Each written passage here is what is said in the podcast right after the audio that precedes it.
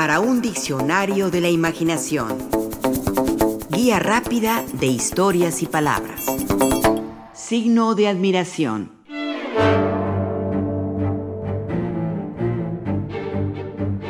Si gritamos socorro, auxilio, ayuda, en una situación de cautela y peligro, nos ayuda el volumen de la voz para darle realce a nuestra petición o exigencia de ser ayudados o socorridos. Para escribirlo en un texto literario o de otra índole, sin embargo, nos auxiliamos de los signos de admiración o exclamación.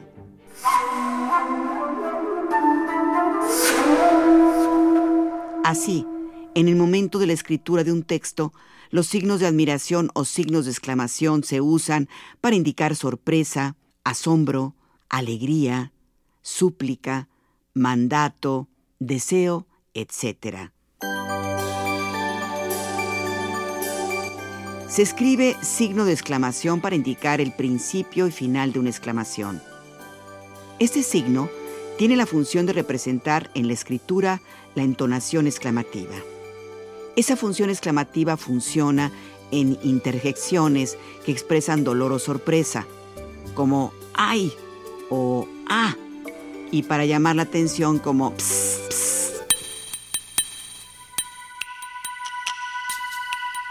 También en frases donde se quiera poner en énfasis como las ya mencionadas.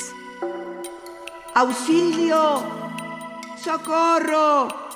y en otras más elaboradas como ¡Qué gusto verlos! Eres un pesado. ¡Qué hermoso atardecer! Cuidado, estás muy cerca del precipicio. Haz lo que te digo y ya. Me alegra que hayan llegado con bien. Caramba, eres una gran decepción.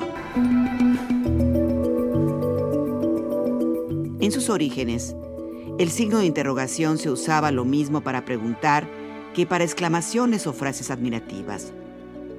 Fue inventado en Europa por los carolingios, que prevalecieron entre los siglos VIII y siglo XIX de nuestra era. Según lo que nos informa Irene Hernández Velasco, el signo de exclamación fue creado por humanistas italianos en el siglo XIV pero llegó a los tratados de la ortografía española tres siglos después, en el siglo XVII. Si bien la costumbre de usar la interrogación para las frases exclamativas persistía, en ese entonces el signo de interrogación empezó a usarse como una S invertida con un punto debajo y al signo de admiración se le denominaba nota.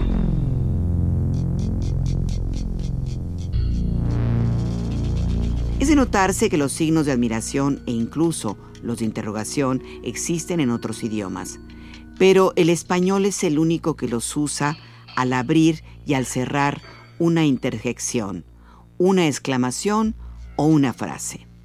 En sus orígenes, como ya hemos visto, incluso en nuestro idioma, el español, el signo de admiración solo se usaba al final. ¿Por qué cambió esto? La propia Irene Hernández Velasco nos da la respuesta y nos explica. Los académicos estuvieron debatiendo largamente sobre el asunto y llegaron a la conclusión de que el signo de interrogación final no bastaba, sobre todo en ciertas frases largas. Por lo tocante a la nota de interrogación se tuvo presente que además del uso que tiene en fin de oración, hay periodos o cláusulas largas en que no basta la nota que se pone al fin y es necesario desde el principio indicar el sentido y tono interrogante con que debe leerse, por lo que la academia acuerda que en estos casos se usa la misma nota interrogante poniéndola tendida sobre la primera voz de la cláusula o periodo, con lo que se evitará la confusión y aclarará el sentido y tono que corresponde. Y aunque esto es novedad, ha creído la academia, no debe excusarla, siendo necesaria y conveniente. Se lee en el acta de una de las reuniones que mantuvieron. Con ese argumento, el 17 de octubre de 1753, los académicos tomaron una decisión histórica. Habría también signos de interrogación de apertura que se colocarían al comienzo de las frases interrogativas y que se señalaría con el mismo signo que ya existía, pero invertido. De hecho, fue solo en la segunda edición de la ortografía de la Real Academia de la Lengua, publicada en 1754, cuando el signo de inicial de interrogación hizo su irrupción. De acuerdo a la ya mencionada Irene Hernández Velasco, si bien el signo de admiración se usaba desde tiempo atrás, igual que el signo de interrogación, en la apertura y final de una clase no es sino hasta 2014 que en el diccionario de la Real Academia Española se le consideró un signo ortográfico. Increíble, asombroso, no es posible. Por supuesto, todo eso escrito entre signos de admiración. El escritor mexicano Luis Miguel Aguilar, en su columna Imán y Limadura, del periódico Milenio, nos hace ver que James Joyce era considerado como el escritor de lengua inglesa con más signos de admiración en tres novelas, 1105 por cada 100.000 palabras. Otro ejemplo nos lo brinda Florence Hasrat en su libro Un punto admirable, que es una especie de breve historia del signo de admiración. Afirma que Hijos de la Medianoche de Salman Rushdie es la novela con más signos de admiración, 2131. Al otro extremo, El viejo y el mar de Ernest Hemingway solo tiene un signo de admiración. Según Luis Miguel Aguilar, hay desde siempre quienes lo abominan y quienes lo procuran. Por supuesto, seguimos hablando del signo de admiración. La propia Florence Hasrat registra un denuesto de nuestros días para el signo, al decir que es el selfie de la gramática y un elogio al apuntar que el signo de admiración es el príncipe de la puntuación. En lo que respecta a la literatura en lengua española, el gran ganador o perdedor en eso de usar los signos de admiración es Juan Ramón Jiménez.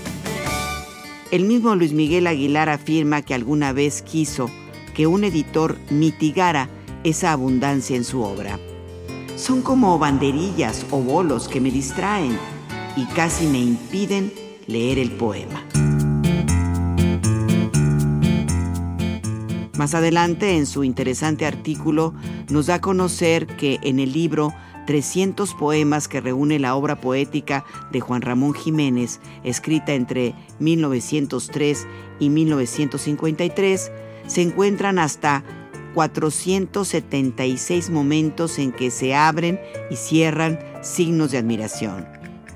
Juan Ramón Jiménez se atrevió incluso traducir al español el poema Marina de T.S. Eliot.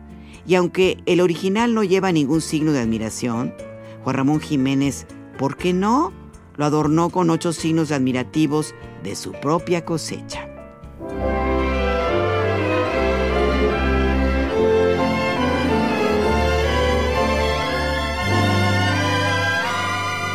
En cuanto a la literatura mexicana, Luis Miguel Aguilar se pregunta si Santa de Federico Gamboa es la novela mexicana con más signos de admiración, 598, en una edición de 429 páginas.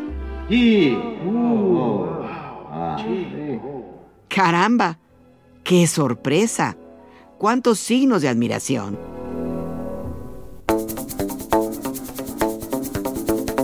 Participamos en este programa Juan Ramírez, Lourdes Mugenburg, María Eugenia Pulido, Mauricio Carrera y Pilar Muñoz.